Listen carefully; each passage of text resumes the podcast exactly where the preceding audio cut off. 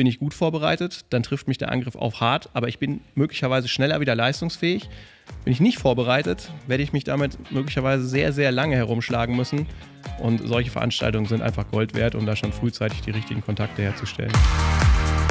DG Konkret, ein Podcast der digitalen Stadt Düsseldorf. Bei Themen der Digitalisierung, Zukunftsfähigkeit und Nachhaltigkeit gehen wir in die Tiefe. Meine sehr verehrten Damen und Herren, liebe Zuschauer unseres äh, Digi-Konkret Podcastes der digitalen Stadt Düsseldorf, freue mich heute ganz besonders, dass ich einen Kölner Kollegen zu Gast habe.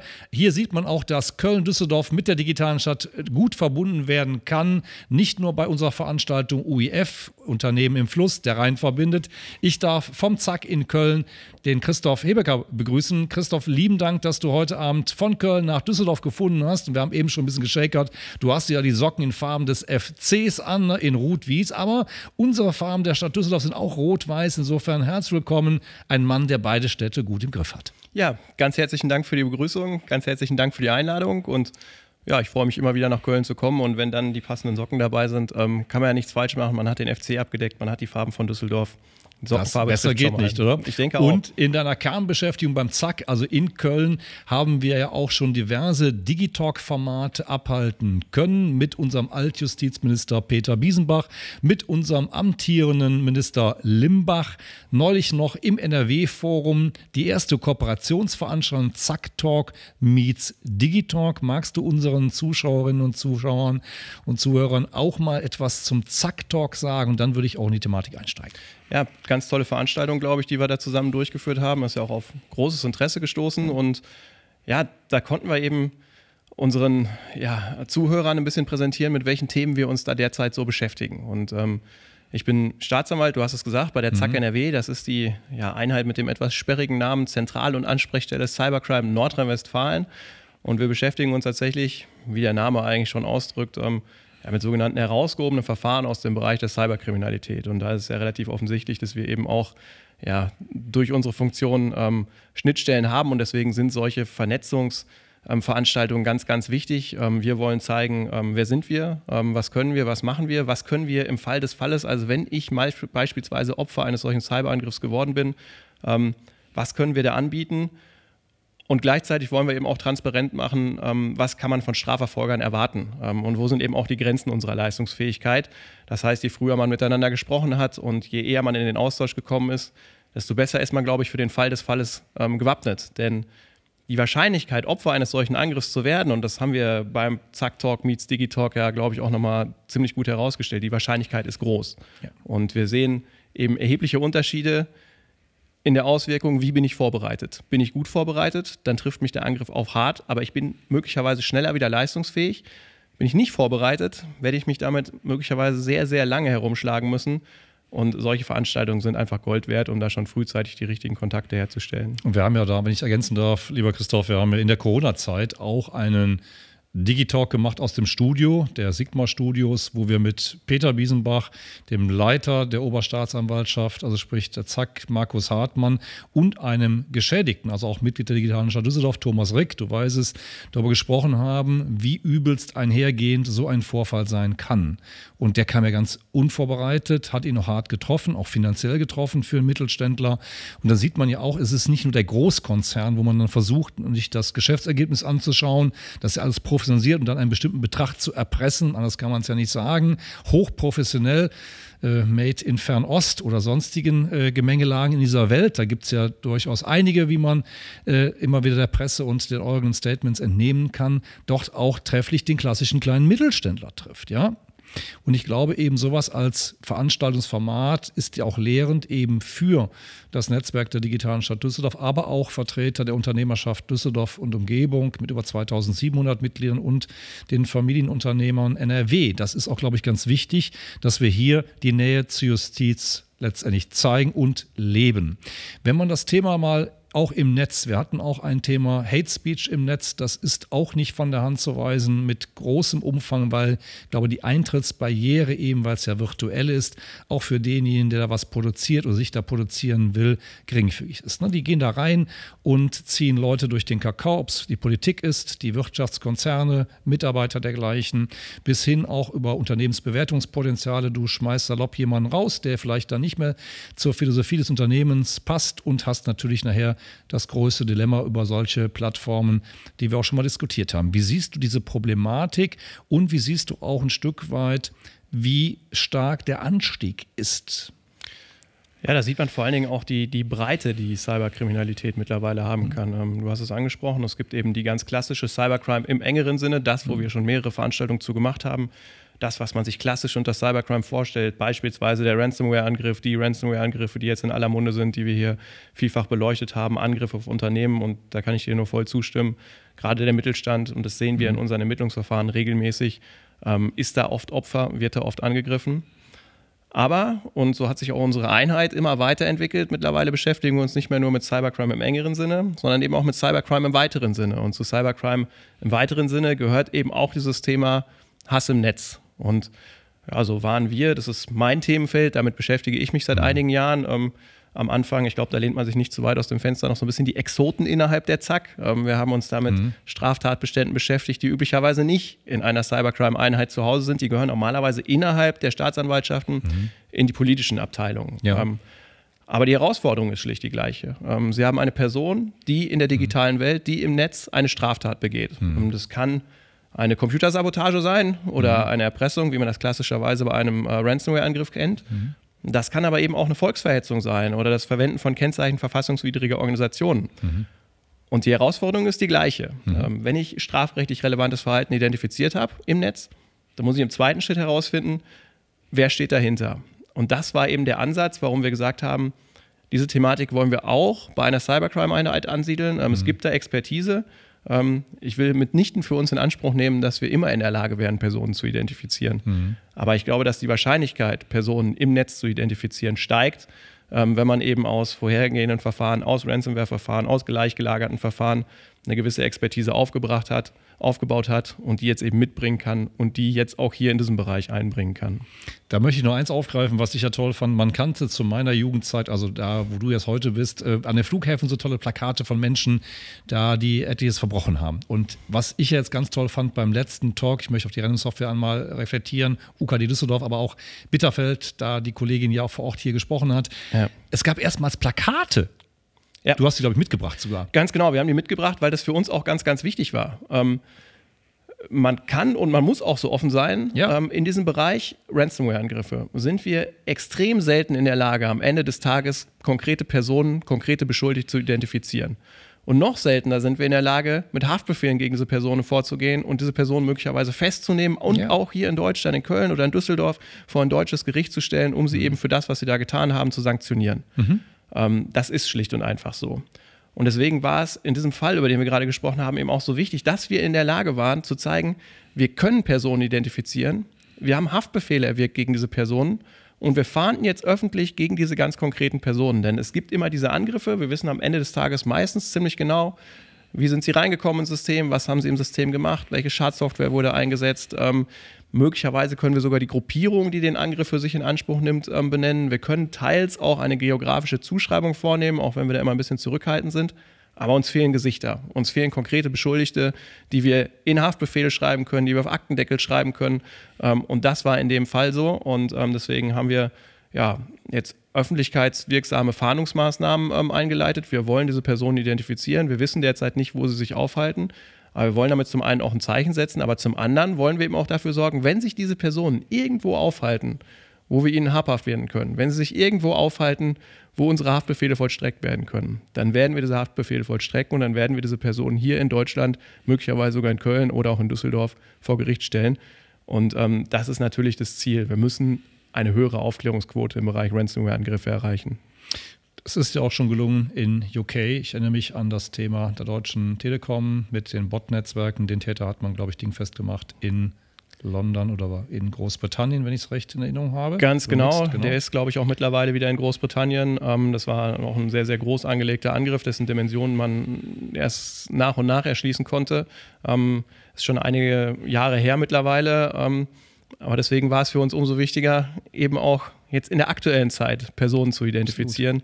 Ähm, denn es ist mitunter natürlich ja, durchaus auch frustrierend, glaube ich. Das kann man als Strafverfolger mhm. durchaus sagen, wenn man permanent sogenannte UJS-Verfahren nennen die sich, also mhm. Personen gegen unbekannte Täter führt.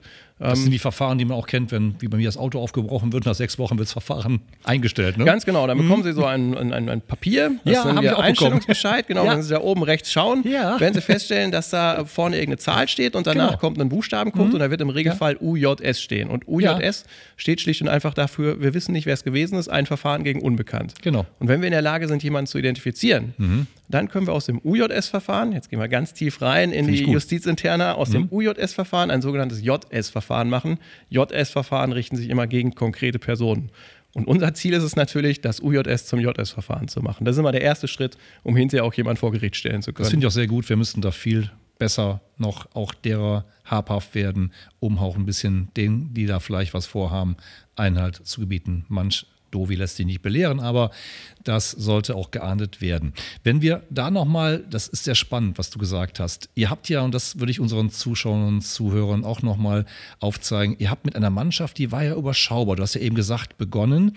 Und sag doch mal, wo ihr heute steht. Ihr habt ja da einige Kolleginnen und Kollegen mehr bekommen. Ganz genau. Also ich glaube, der Aufwuchs unserer Einheit mhm. ähm, steht auch so ein bisschen stellvertretend für die Entwicklung der, des Gesamtphänomens Cybercrime. Ähm, wir waren 2016, 2017, als man die ZAK NRW ins Leben gerufen hat. Es gab erst eine ZAK Köln und dann waren das noch, ich glaube, zu zweit war man damals. Der jetzige Leiter hat damals mit die ZAK Köln ähm, ins Leben gerufen mit einem weiteren Kollegen. Und es wurde dann irgendwann die Zack NRW und es waren damals drei, vier, fünf Leute, ähm, die da aktiv waren. Also das waren diese Leute, die sich da um alles gekümmert haben, was irgendwie mit dem Internet und mit diesen Computern zu tun hat. Mhm. Ähm, und aus diesen drei, vier Leuten sind mittlerweile annähernd 50 Kolleginnen und Kollegen geworden, ähm, die sich wirklich speziell mit, diesem, mit dieser Thematik beschäftigen. Das ist größer als so manche Staatsanwaltschaft hier in Nordrhein-Westfalen oder auch in der Bundesrepublik. Das ist mhm. wirklich groß. Ähm, das ist personenmäßig die ähm, größte Zentralstelle bundesweit. Ähm, und das deckt eben auch die unterschiedlichsten Themenfelder ab. Also wir beschäftigen uns ganz klassisch mit den Ransomware-Angriffen, wir beschäftigen uns mit Darknet-Plattformen, ja. wir beschäftigen uns mit Hasselnetz ja. und wir beschäftigen uns ja. eben auch, jeder weiß es, in Nordrhein-Westfalen, mhm. es gab die großen Missbrauchskomplexe. Exakt, ja. Ähm, Bergisch Gladbach, EG Berg, zuletzt Wermelskirchen mit ähm, einer ja doch sehr deutlichen Verurteilung abgeschlossen. Mhm. Ähm, und die laufen eben auch bei uns, weil sich immer mehr zeigt, Kriminalitätsphänomene verlagern sich aus der realen Welt, also aus der analogen Welt in die digitale Welt. Und mhm. ja, darauf müssen wir als Strafverfolger reagieren. Und das hat man, glaube ich, in Nordrhein-Westfalen relativ deutlich getan. Und das zeigt eben auch die Personenstärke bei der ZAK NRW. Um da jetzt, um das Thema nicht zu verlieren, aber nochmal eine Nachfrage.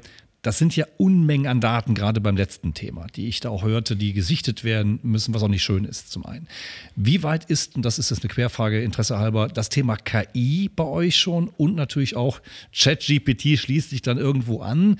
Äh, Gibt es da schon Automatismen, die euch auch ein Stück weit das Arbeiten erleichtern? Das wäre die erste, der erste Teil der Frage. Der zweite Teil der Frage, ChatGPT aller Munde zurzeit, ähm, auch ein Thema für euch, um halt gewisse Prozesse da ein Stück weit schon automatisierter zu beantworten. Auf dieses Schreiben, was du eben genannt hast, habe ich dann mit Nachfrage hier bei der örtlichen, glaube ich, acht Wochen gewartet, weil es auch ein versicherungsrelevantes Thema war. Aber anyway, kann man sowas dann auch beschleunigen, wäre der zweite Teil der Frage.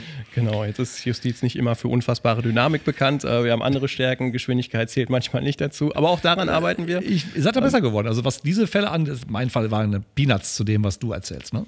Ganz genau. Also mhm. ähm, wir haben glücklicherweise bei der ZAK NRW auch ähm, eine eigene Einheit, die sich mit sogenannter, ja was heißt, das ist eine Forschungs- und Entwicklungseinheit. Ähm, mhm. wir versuchen natürlich auch ähm, KI für uns fruchtbar zu machen. Das ja. stellt uns vor Herausforderungen, aber das können wir eben auch mhm. gleichzeitig für uns nutzbar machen. Und das, was du beschrieben hast, diese unfassbaren Datenmengen, ja. mit denen wir immer wieder konfrontiert sind, äh, damit müssen wir lernen, umzugehen. Denn es mhm. ist so, wenn Sie heutzutage durchsuchen gehen, mhm. äh, dann gehen Sie da nicht hin und nehmen ein Handy und einen Rechner mit, mhm. sondern Sie nehmen acht Handys mit, Sie nehmen 17 Tablets, 14 Rechner und wenn sie Pech haben, steht im Keller noch eine Serverfarm. Ähm, das war jetzt übertrieben. Es ist, ja. Wir haben mehrfach Fälle, wo wir ähm, ja. am Ende des Tages im Terabyte-Bereich äh, mit Datenauswertung konfrontiert sind. Wahnsinn. Und das ist natürlich irgendwann händisch nicht mehr leistbar. Ähm, personelle Ressourcen sind endlich, man muss priorisieren. Ähm, aber da müssen wir natürlich KI für uns auch nutzbar machen. Und mhm. wir haben da ein, ja, ein Tool entwickelt, IRA nennt es sich. Es mhm. ist jetzt mittlerweile über das Forschungsstadium hinaus. Und mit dem sind wir in der Lage, in großen Datensätzen ähm, auch Kinder- und Jugendpornografische Inhalte zu identifizieren, die uns vorher nicht bekannt waren. Mhm. Ähm, es ist bislang schon relativ einfach möglich, Material in Datensätzen zu identifizieren, das in der sogenannten Hashwert-Datenbank erfasst ist. Also, das wir schon kennen und wo wir schauen können, findet sich dieses Material im Datensatz wieder. Aber die Herausforderung ist ja für uns insbesondere, neues Material zu identifizieren. Mhm. Denn gerade im Bereich Kinder- und Jugendpornografie neues Material heißt nichts anderes als, die Wahrscheinlichkeit ist sehr groß, dass vor kurzem Material produziert wurde. Und Material produziert heißt, es findet Missbrauch möglicherweise aktuell noch statt. Es gibt möglicherweise noch eine real existierende Missbrauchssituation, die man möglichst schnell beenden muss, ähm, wo man möglicherweise Kinder möglichst schnell retten muss. Und da können wir mit diesem Tool, glaube ich, wirklich einen Beitrag leisten. Ähm, wir versuchen das jetzt in den flächendeckenden Einsatz zu bringen. Wir sind da mit der Polizei in Gesprächen. Das heißt, wir haben natürlich Herausforderungen, aber es bringt ja nichts, das Problem zu bejammern. Man muss sich überlegen, welche Möglichkeiten birgt das möglicherweise auch für uns als Strafverfolger. Mhm. Und da haben wir den einen oder anderen Weg, glaube ich, entwickelt, den wir zu Ende gehen können. Finde ich gut. Und es gab ja auch ähm, einen Nukleus, wo das Thema ja auch aufkam. Und die eben genannten Städte von dir sind ja am sich noch dahinter geschaltet. Also ich glaube auch, dass das Thema A nicht Nordrhein-Westfalen-mäßig, das wissen wir aber auch aus Ermittlungen heraus zu sehen ist, sondern bundesweit gar weltweit zu Ganz sehen genau. ist. Und ich glaube, mit dieser Software eben auch der Dinge habhaft zu werden, das ist letztendlich ganz ehrlich wie ein Krebsgeschwür, glaube ich. Da werden immer wieder kleine Geschwüre auftreten, derer ihr auch dann mittels dieser Software vielleicht erfinden, entdeckt, ne, diese Nester. Ganz genau, aber auch im Bild zu bleiben. Ähm, ähm, es ist eben nicht damit getan, ähm, ein Geschwür auszuräumen, sondern ja. man muss schauen, gibt es Querverbindungen. Und wir sehen in diesem Verfahren fast immer, mhm. dass es einen irgendwie gearteten digitalen Hintergrund gibt. Ähm, mhm. Täter in diesem Bereich kommunizieren miteinander, tauschen Bilder aus. Mhm. Das heißt, sie kommen häufig von A auf B auf C. Aber wir müssen diesen Weg zu Ende gehen. Es ist nicht damit getan, A rauszunehmen, sondern wir müssen gucken, mit wem hat er kommuniziert. Und das ist natürlich mühsam, ähm, aber das ist eine Selbstverständlichkeit, dass wir das tun müssen. Ähm, und das tun wir in Nordrhein-Westfalen, glaube ich, relativ konsequent. Ähm, deswegen ist es eben auch nicht so, wie man möglicherweise denken könnte, nur weil wir hier mehr Missbrauchskomplexe haben, haben wir auch ein verstärktes Problem. Ich glaube, dass wir teilweise schlicht und einfach genauer hinschauen und deswegen diese Missbrauchskomplexe aufdecken konnten. Ähm, und deswegen ist es für uns immer wieder natürlich auch ein Ansporn, da weiterzumachen. das ist ein, ein ja, psychisch extrem anstrengender Themenbereich, in dem die Kolleginnen und Kollegen da unterwegs ja. sind. aber Sie können sich vorstellen, die sind da hoch motiviert. Und zwar sowohl auf polizeilicher Seite als auch auf justizieller Seite unterwegs. Ähm, ich glaube, einen stärkeren Anreiz, seinen Job gut zu machen, als diesen Bereich gibt es kaum. Und dementsprechend sind die Kollegen auch unterwegs. Und sie erfahren zum Glück in weiten Teilen eben auch die Unterstützung, die sie brauchen. Plus natürlich, was man sagen kann, auch die Zusammenarbeit, wenn ich das als Außenstehender beurteilen darf, die ist enger denn je. Und auch der Bescheid der jungen Köpfe. Ihr seid ja auch da auch mal, jetzt die Eltern sind raus, die Jünger kommen nach, wie es normal ist, auch bei den Konzernen. Ganz gut unterwegs, Verständnis füreinander ist ganz gut. Auch der Themenkomplex digitaler Einsatz von Software-Tools. Ich hatte Alexander Diesos, kennst du, einer unserer Polizeipräsidenten hier, Ganz genau. auch zum, äh, zum Talk. Und Alex erzählte auch, wie auch die Polizei, und es gibt ja, Herbert Troll hat ja ein tolles Polizeilab in Duisburg gegründet. Ich war dort zu Besuch. Es war so ein bisschen bei, wie bei Minority Report, wenn du da reinkommst und nur Tom Cruise hat gefehlt. Aber ich dachte ganz ehrlich, es war phänomenal, was auch hier eben an Ausstattung herbeigezaubert wird, um auch unsere verfolgenden Behörden, Polizisten, äh, ihr als Justiz Justiz dahinter äh, in der Lage zu setzen, einfach mit der Technosierung der Täter überhaupt, ich sag mal, Fahrt aufzunehmen. Ja, die sind genau. ja übertechnisiert, äh, wo dann teilweise auch in, in früheren Zeiten die Polizei, ich will nicht sagen Nokia 6310 rumlief, aber ähnlich war es ja. Und das finde ich ganz gut. Zum Thema des Hate Speech, da haben wir uns ein bisschen jetzt, oder ich habe das falsch gesteuert, verfahren. Wir waren ja dabei zu sagen, dass das extrem zunimmt. Und freie Meinungsäußerung auf der anderen Seite. Aber wo ist die Grenze zwischen freier Meinungsäußerung und diesen Hasskommentaren zu sehen, lieber Christoph? Genau, das ist immer der springende Punkt. Wo ist die Grenze? Was darf ich sagen, was, was darf, ich, auch nicht sagen? mehr sagen? Genau. So, das ist, ähm, die Strafgesetze in Deutschland geben mhm. uns quasi den Rahmen dessen vor, in dem wir uns bewegen können. Und mhm. immer dann, wenn man sich in der Nähe dieses Rahmens bewegt, ähm, wird es komplizierter. Und es gibt Ähm, das kann man einfach mal feststellen. Es gibt keinen Straftatbestand Hate Speech. Mhm. Es gibt keinen Straftatbestand Hass und Hetze im Internet. Das mhm. heißt, noch nicht. Unsere, noch nicht. Wer mhm. weiß, wer weiß, was da kommt. Da ist mhm. einiges in Bewegung gewesen und ist auch noch einiges in Bewegung im, im Bereich des materiellen Strafrechts, also im Bereich der Straftatbestände. Ähm, es gibt also diesen Straftatbestand nicht und unsere Herausforderung als, als Juristen ist es dann häufig, wir bekommen ein Posting präsentiert und das müssen wir dann rechtlich bewerten. Wir müssen überprüfen, besteht hier ein Anfangsverdacht für die Begehung einer Straftat, ja oder nein. Und da kommen unterschiedlichste Straftatbestände in Betracht. Viele davon kennt man, Beleidigung, Verleumdung, Bedrohung. Aber da gibt es auch etwas abseitigere, äh, wie das öffentliche Auffordern zu begehen von Straftaten, das Billigen von Straftaten, das Beschimpfen von Glaubensbekenntnissen. Also es gibt sehr, sehr viele Straftaten oder Straftatbestände, die, in diesem Bereich relevant werden können. Und das ist gerade beispielsweise im Bereich der Volksverhetzung mhm. mitunter gar nicht einfach. Ähm, das ist ein extrem komplexer Straftatbestand und mhm.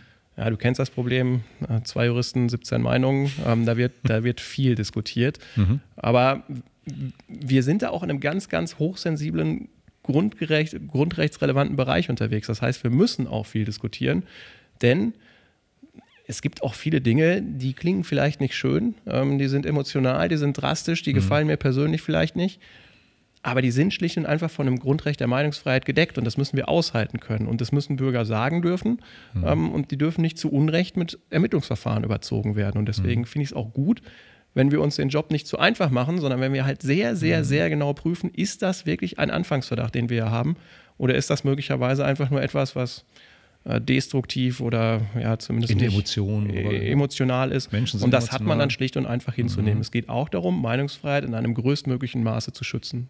Wo du gerade sagst, auch dieses Emotionale, was wir diskutiert haben, gibt es da, sag ich mal, in der Gesellschaftsstruktur Gruppen, derer vielleicht Täter und Opfer ich sag mal, ein Stück weit mutiger sind. Also ich denke mal so in unseren Kreisen, klar ist man auch schon mal kontrovers unterwegs, man tauscht Meinungsbilder auch mal aus, auch vielleicht mal emotionaler, ist mir auch schon passiert. Wenn es dann zu emotional wurde, kann man sich entschuldigen, so alt sind wir und glaube ich auch das Thema Haltung und Werte haben wir verinnerlicht, auch in der Ausbildung, glaube ich, ein Stück weit du noch mehr, weil du den juristischen Hintergrund hast und ja auch da viel länger, ich sag mal, die Unibank drücken durftest als ich in der Elektrotechnik, äh, dass da ein Stück weit vielleicht Wert und Haltung einhergehen. Gibt es da wirklich Gesellschaftsgruppen, wo das niederschwelliger ist, in Anführungszeichen, auch in dieser Breite und Masse? Also wenn wir uns die, die, die geschädigten Seite, also die Opferseite mhm. beispielsweise anschauen, mhm. kann man schon Personengruppen identifizieren, die, die äh, gefahrgeneigter sind, die mhm. ein größeres Gefahrenpotenzial haben. Ja, das in, insbesondere beispielsweise die Gruppen, über die viel gesprochen wurde, Kommunalpolitikerinnen und Kommunalpolitiker. Mhm. Also Personen, äh, die aus irgendwelchen Gründen im Fokus der Öffentlichkeit stehen. Mhm. Ähm, wir sehen aber auch immer dann, wenn sich Personen öffentlich zu Themen äußern, die die Gesamtbevölkerung emotional diskutiert, ähm, wie beispielsweise die Corona-Pandemie, ähm, mhm. Ähm, dann laufen sie sehr, sehr schnell Gefahr, auf einmal mhm. im Mittelpunkt eines solchen Shit Shitstorm, Shitstorms zu stehen. Mhm. aber es geht beispielsweise auch darum, diejenigen zu schützen, die sich ehrenamtlich engagieren, die beispielsweise ehrenamtlich öffentliche Ämter bekleiden. Ähm, es geht aber auch darum, beispielsweise Polizisten, mhm. ähm, Polizistinnen, ähm, ähm Leute, die in Sportvereinen unterwegs sind, Vertreter von Glaubensrichtungen, auch die zu schützen, mhm. wenn sie in den Fokus geraten. Auf der anderen Seite, auf der beschuldigten Seite, fällt es uns ein bisschen schwerer, denjenigen oder diejenigen zu beschreiben, die ja klassisch diejenigen sind, die es machen. Wir haben am Anfang natürlich Ermittlungshypothesen gehabt es geht immer so ein bisschen der berühmte alte weiße Mann, der es möglicherweise gewesen ist, möglicherweise sogar der alte weiße Mann aus dem Osten. ähm, wenn wir uns unsere Beschuldigten anschauen, ist es tatsächlich so, unser Durchschnittsbeschuldigter ist männlich und unser Durchschnittsbeschuldigter ist schon ähm, etwas älter. Jetzt habe ich mittlerweile gemerkt, dass das Wort etwas älter ähm, emotional sehr besetzt ist und man da etwas vorsichtig sein muss, aber es ist ähm, durchaus nicht ungewöhnlich, dass wir Beschuldigte haben, die in den 60ern sind, die vielleicht sogar in den 70ern sind. Wir haben auch schon Beschuldigte gehabt, die in den 80ern sind. Ähm, ich wehre mich aber da ein bisschen oder wir wehren uns ein bisschen dagegen zu sagen, dass man aus diesen Zahlen ableiten kann, dass das ein Problem einer bestimmten Altersstruktur ist. Mhm. Wir glauben eher, dass diese Personengruppe es uns möglicherweise etwas einfacher macht, sie tatsächlich zu identifizieren. Ähm, also wir haben da Personen, die relativ spät die sozialen Netzwerke für sich entdeckt haben mhm. und die gehen beispielsweise hin und füllen bei Facebook ihre Profette, komplette Profilseite aus. Vorname, Nachname, Arbeitgeber, Auto, Autokennzeichen wenn sie da eine Spalte machen würden, Bankverbindung, bin ich mir relativ sicher, dass einige von denen auch die ausfüllen würden. Ähm, da, das ist keine Identifizierung am Hochreck. Ähm, das mhm. ist relativ einfach. Ich glaube, dass die jüngere Generation, die mit den sozialen Medien aufgewachsen ist, ähm, die das besser verinnerlicht hat, durchaus eher in der Lage ist, uns als Strafverfolger vor Herausforderungen zu stellen. Deswegen ist es zwar so, dass wir mehr ältere Beschuldigte haben, ich glaube aber nicht, dass man daraus ableiten kann, dass es immer auch ältere Beschuldigten sind. Also die dann vielleicht die Jüngeren eher mit Pseudos arbeiten oder Avataren, genau. die halt nicht ihre wahre Identität preisgeben. Wenn man das Thema betrachtet, und du hast es sehr schön gesagt, so ein bisschen Prävention, wenn man die klassischen Spiele kennt, Mensch, ärger nicht Monopoly, es gibt überall Spielregeln, auch beim Sport. Wir hatten eben über nächste Veranstaltung Tischtennis gesprochen. So glaube ich, man braucht nicht, wie Frau Merkel mal sagte, Leiblang fürs Internet. Ich glaube, man braucht eher auch Aufklärung in den Schulen, ob das jetzt auch letztendlich für die Fähigkeiten der MINT-Ausbildung einhergeht, was ich immer persönlich für sehr wichtig erachte, ist das Thema vielleicht, wie verhalte ich mich auch im Netz, äh, sehr wichtig auch an Schulen recht früh zu bringen, dass man auch den jungen Damen und Herren letztendlich wahrscheinlich macht, was man tun sollte und was man vielleicht eher nicht tun sollte. Gibt es sowas schon, so ein Verhaltenkodex? Äh, seid ihr da auch unterwegs? Ihr seid in vielen Feldern unterwegs, aber geht ihr auch in Schulen rein? Habt ihr dafür Kapazitäten?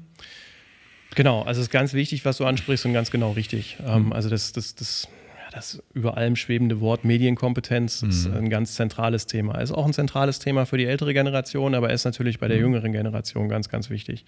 Ähm, wir versuchen das in Teilen. Wir müssen tatsächlich sagen, ähm, wir sind auf vielen Veranstaltungen. Ähm, wir haben beispielsweise auch den äh, Jugendmedientag hier in, in Düsseldorf mitbegleitet, waren mhm. da mit einem eigenen Stand am, am, mhm. am Landtag vertreten und versuchen schon, soweit es irgendwie möglich ist. Ich bin seinerzeit tatsächlich mal mit unserem ehemaligen Justizminister äh, Herrn Biesenbach in mhm. einem Gymnasium gewesen und wir haben genau dieses Thema äh, diskutiert mit Schülerinnen und Schülern.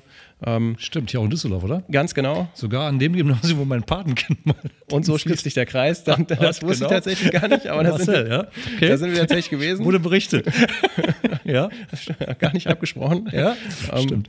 Nee, also so, wir machen das tatsächlich. Wir versuchen ja. das, weil wir genau wissen, ähm, naja, die beste Straftat ist im Prinzip die, die gar nicht begangen wurde. Also irgendwann in meiner idealen Vorstellung wäre es so, dass wir irgendwann in unserem Büro sitzen und nichts mehr zu verfolgen haben, weil einfach ähm, verstanden worden ist, dass Schöne man das Welt. so nicht macht. Mhm. Ich bin sehr sicher, dass das wahrscheinlich nicht passieren wird, aber wir müssen da natürlich auch dran arbeiten, ähm, dass wir deutlich machen, es gibt Regeln, äh, die gelten online wie offline. Ähm, es gibt diese berühmten rechtsfreien Räume.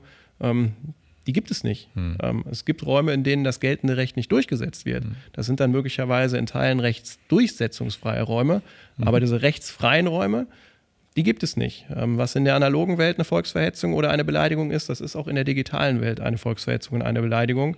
Und das muss man klar machen. Und es gibt da nach wie vor, das ist uns vollkommen bewusst, ein enorm großes Dunkelfeld. Ähm, wir kratzen mit unseren Bemühungen selbstverständlich nur an der Oberfläche.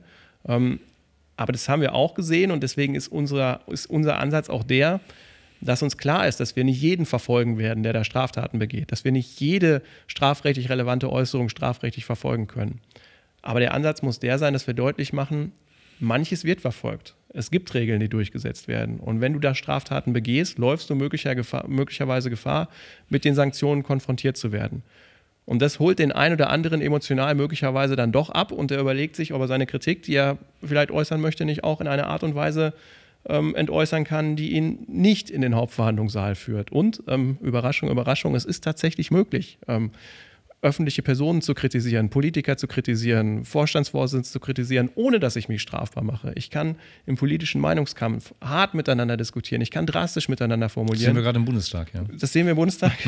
Und nicht immer steht die Polizei direkt vor der Tür. Ähm, ja. deswegen ist dieser Spruch, ähm, man weiß ja gar nicht mehr, was man noch sagen darf, ähm, ist aus unserer Sicht schlicht und einfach Unfug. Das ganze Thema, du hast Facebook eben angesprochen, damit hast du ja auch schon so diese Personenwelten, die sich da aufhalten, ein bisschen klassifiziert, was ich nur bestätigen kann. Wir haben Metaverse, also auch das Thema so ein bisschen Second Life für mich. Ne? Sie sind hier ein Second Life, jetzt Metaverse und Co., Twitter. Äh, also verschiedenste Medienlagen. Ich glaube persönlich auch, korrigiere mich, ist die Eintrittsbarriere da eben vielleicht die Grenz für die Grenzgänger und die es vielleicht überschreiten, geringer, weil sie sich da in irgendwelchen Personenrollen geben, die sie vielleicht auch selber nicht sind. Das hatten wir eben schon gerade diskutiert. Ähm, wie betrachtest du auch ein Stück weit, wir haben damals auch diese Riesendiskussion gehabt, Gamescom Köln-Spiele, Ballerspiele, ja. überträgt sich das dann, gehen die raus und nehmen sich dann irgendwelche Wummen aus dem Darknet besorgt und fangen rum zu ballern. Ich meine, es sind einige, die natürlich auch, es ist, kann man streiten darüber, ob das durch das Spielen entstanden ist, dieser Ballerspiele. Ne? Aber ich glaube, diese Verhaltensregeln haben ja da auch gegriffen. Wenn jemand raus will, ballert, der geht halt an, in das Hotel der Sieben Stäbe so glaube ich, sollte ja hier auch der Transfer für wissende Menschen, junge Menschen auch da sein, dass ich mich eben auch in diesen gerade genannten Medien sauber verhalte oder an das gehe vielleicht ins Max, was du gerade auch gesagt hast. Wie groß siehst du dennoch die Gefahr, eben auch für die jetzt neuen Sternchen wie Metaverse oder auch vorhandene Sternchen in der Social-Media-Ecke, dass man das zum einen Halt gebietet, ein Stück weit, eben auch durch diese von euch eben oder von dir und Kollegen da initiierten Maßnahmen. Also bekomme ich diesen ganzen Social-Media-Zirkus eingefangen wurde ja auch gerade in namhaften deutschen Blättern, Handelsblatt, Wirtschaftswoche diskutiert. Äh, die OMR wird gerade zerrissen, äh, der Presse zu entnehmen als, äh, naja, Freizeitveranstaltung für junge, posende, pubertierende junge Menschen, wobei ich da auch ältere gesehen habe, aber das trifft dann vielleicht auch oder auch nicht, vielfältig zu diskutieren. Wie siehst du die Gemengelage? Ja, das ist eine das ist ein relativ platter Spruch, aber es ist mhm. tatsächlich so. Ich glaube, dass es eine sehr, sehr komplexe Gemengelage ist. Mhm. Also ich glaube, ähm, man muss ja zunächst mal hingehen und einfach mal zur Kenntnis nehmen, dass wir da mit ähm, extrem großen, ähm, extrem starken, ähm, extrem kraftvollen und extrem mächtigen ähm, Konzernen konfrontiert sind. Ja. Ähm, und das ähm, muss man so einfach erstmal zur Kenntnis nehmen. Das sehen wir auch in der täglichen Arbeit. Ähm, das sind ähm, internationale Konzerne ähm, von einer ja, noch vor einiger Zeit unvorstellbaren Größe, ähm, die auch über die entsprechende Macht verfügen. Und es ist eine ja, seit langem geführte Debatte und natürlich auch eine Debatte, die uns noch lange begleiten wird. Wie gehen wir damit um? Ähm, brauchen wir Regulierung? Da dürfte wahrscheinlich ein bisschen Konsens bestehen. In welchem Maß brauchen wir Regulierung? In welchem Maß ist Regulierung auch durchsetzbar? Ähm, in welchem Maße müssen wir Anbieter sozialer Medien auch verpflichten, beispielsweise an Strafverfolgungsmaßnahmen mitzuarbeiten? Mhm. Und dann muss man eben auch so realistisch sein, dass man sich auch manchmal hinterfragt, als kleiner Nationalstaat, als kleines Deutschland, möglicherweise vielleicht auch als Europa, in welchem Maß sind wir überhaupt in der Lage, die Regeln, die wir uns möglicherweise geben, auch tatsächlich durchzusetzen. Ähm, denn man verliert irgendwann in gewissem Maße auch Glaubwürdigkeit, ähm, wenn man Regeln installiert und schlicht nicht in der Lage ist, diese Regeln durchzusetzen. Und das sollte man natürlich, und das wird natürlich auch getan bei den Gesetzgebungsverfahren, ähm, im Hinterkopf behalten. Ähm, wir sind als ZAK NRW ähm, ja, nie Vertreter derjenigen gewesen, die ähm, da zu einem allgemeinen und ansatzlosen Bashing gegen die äh, Anbieter der sozialen Plattformen ähm, angetreten sind. Ähm, wir müssen das miteinander in den Griff kriegen. Das wird auf Dauer gegeneinander nicht funktionieren. Ähm, es gibt schwarze Schafe, ähm, gegen die muss man vorgehen, aber man muss ja im ersten Schritt erstmal hingehen und sagen, und so erleben wir das auch, dass der Großteil der Anbieter der sozialen Plattformen grundsätzlich kooperationsbereit ist. Das heißt, man redet mit uns. Ähm, dass wir immer noch jede Menge Baustellen haben, steht auf einem anderen Blatt. Ähm, denn es ist beispielsweise bei der Identifizierung so, dass wir natürlich regelmäßig darauf angewiesen sind, dass wir Daten von den Anbietern der sozialen Plattformen erhalten. Mhm. Und in vielen Fällen klappt das auch ganz gut. Und dann gibt es aber eben auch immer wieder Fälle, in denen klappt das überhaupt nicht. Und ähm, das wäre beispielsweise ein ganz konkreter Ansatz, wo ich mir schlicht und einfach mehr Transparenz wünsche. Ähm, ich bin da jetzt seit einigen Jahren in dem Themenfeld aktiv und ich habe bis heute nicht durchdrungen, in welchen Fällen wir Daten erhalten und in welchen Fällen wir im Bereich der digitalen Hasskriminalität keine Daten erhalten. Mhm. Das ist aus meiner Sicht jetzt nicht so komplex, da Regeln miteinander abzustimmen, äh, die für beide Seiten transparent sind. Das ist bis heute nicht passiert. Das ist sicherlich ein Punkt, über den man reden kann. Also mhm. Wir sehen jetzt Entwicklungen auf nationalstaatlicher Ebene. Wir hatten vor kurzem eine Novelle des sogenannten Netzwerkdurchsetzungsgesetzes. Sollte eine Meldepflicht installiert werden. Ähm, Anbieter sozialer Plattformen sollten selber bei einer zentralen Meldestelle Internet beim Bundeskriminalamt ähm, Postings melden und die entsprechende letzte Login-IP-Adresse ähm, dazu mitliefern. Das ist, so kann man glaube ich sagen, gescheitert. Das wird wohl nicht kommen. Das soll jetzt ersetzt werden durch den Digital Services Act. Das Grundgesetz für das Internet, wie es teils auch möglicherweise fälschlicherweise genannt wird. Mhm. Der tritt dann im Februar 24 abschließend in Kraft. Die Regeln sehe ich jedenfalls nicht inhaltsgleich zu denen des Netzwerkdurchsetzungsgesetzes, aber das kommt. Ja, und wir haben jetzt vor kurzem aus dem ähm, Bundesjustizministerium noch das Eckpunktpapier gegen digitale Gewalt gesehen. Auch da sind ähm, interessante Ansätze drin, mhm. die man an vielen Stellen aus meiner Sicht sicherlich auch gut diskutieren kann. Also es gibt viele Ansätze, ähm, der Regelungen herbeizuführen.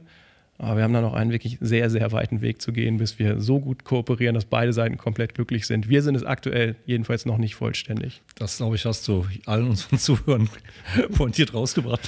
Ich bringe mich so ein bisschen auf den Gedanken eines Digitalministeriums. Wir hatten ja, das war noch zu Merkel-Zeiten, auch schon mal den Ansatz, äh, habe ich mal hinreichend mit Thomas Herzombeck diskutiert, doch ein solches zu gründen. Vielleicht wäre das nochmal ein weiterer Ansatz, vielleicht diesen nochmal mit Doppelwumms äh, den Kolleginnen und Kollegen in Berlin nochmal schmackhaft zu machen. Vielleicht ändert man ja da was innerhalb des großen Politzirkus.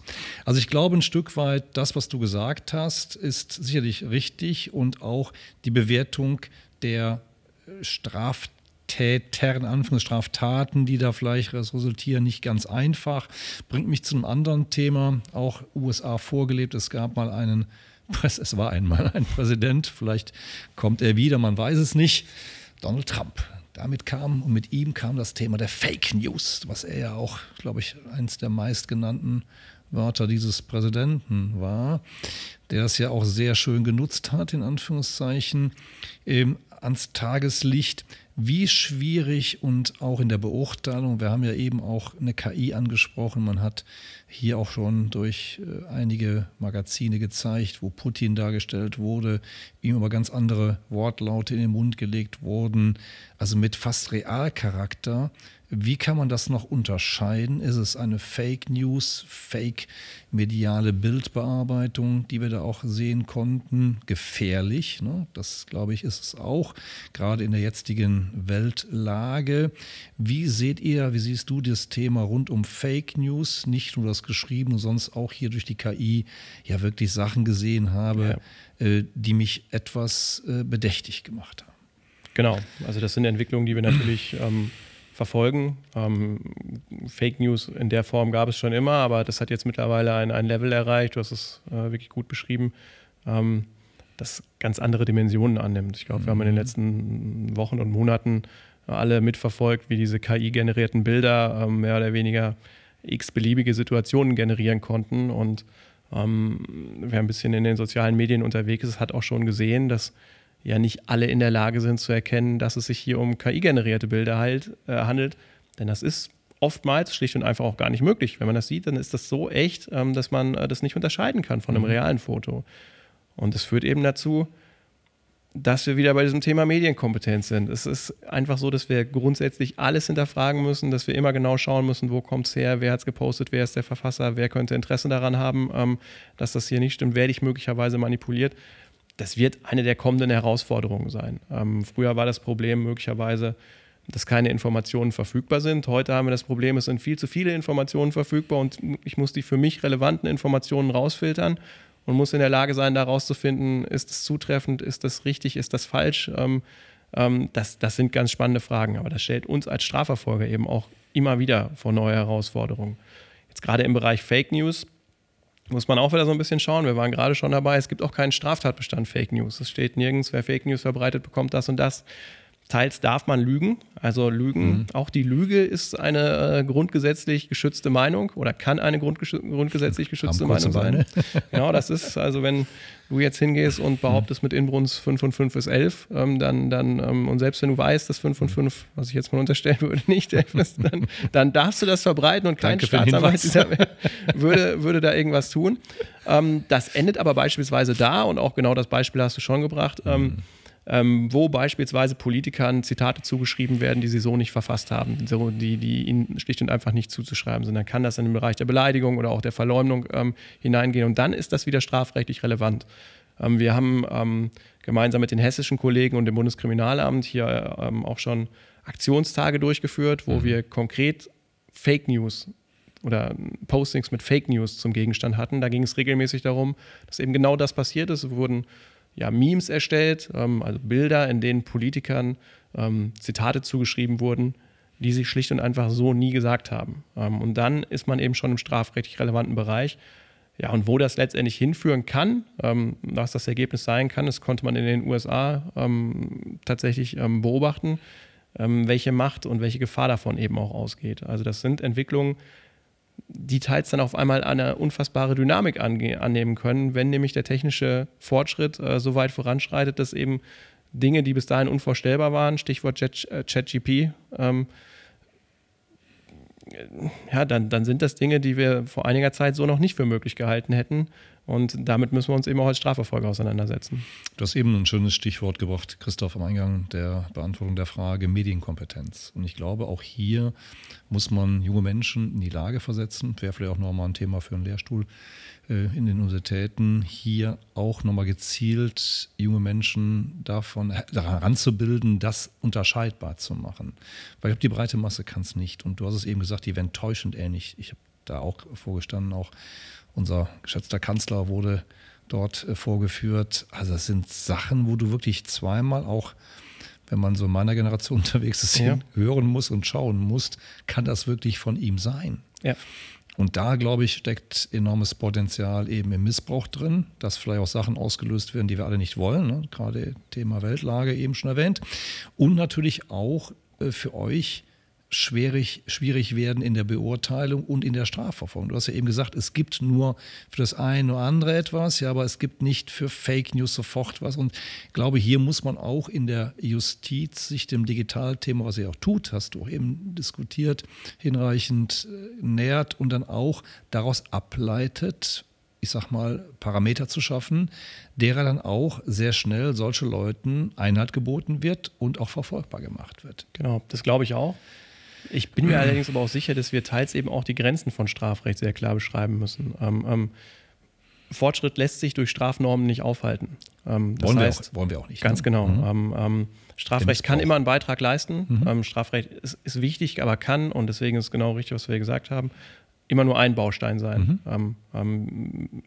Strafe hält teilweise Leute nicht davon ab, eben doch Dinge zu tun, obwohl sie unter Strafe stehen. Und deswegen ähm, müssen wir uns Strafe an. Man sieht das deutlich, ich habe es auf dem Weg hierhin auch mehrfach gemerkt.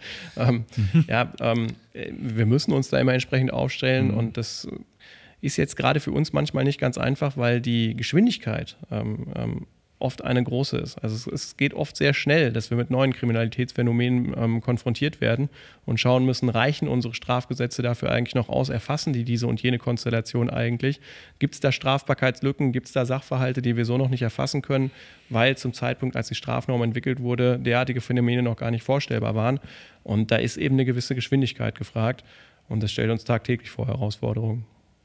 Ich glaube, die Herausforderung äh, A zu erkennen, sie ein Stück weit, ich sag's mal, spitz zu bekämpfen, um halt auch dem Einhalt zu gebieten, ist sicherlich sehr wichtig und auch richtig in einem Rechtsstaat.